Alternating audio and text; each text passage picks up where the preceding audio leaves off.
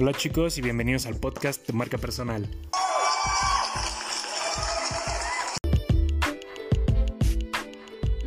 Para empezar, ¿qué es la marca personal? Pues es la percepción que tienen las personas, lo que dicen de ti cuando no estás, o como dice Jordi Kohler, es la huella que dejas en el corazón de los demás.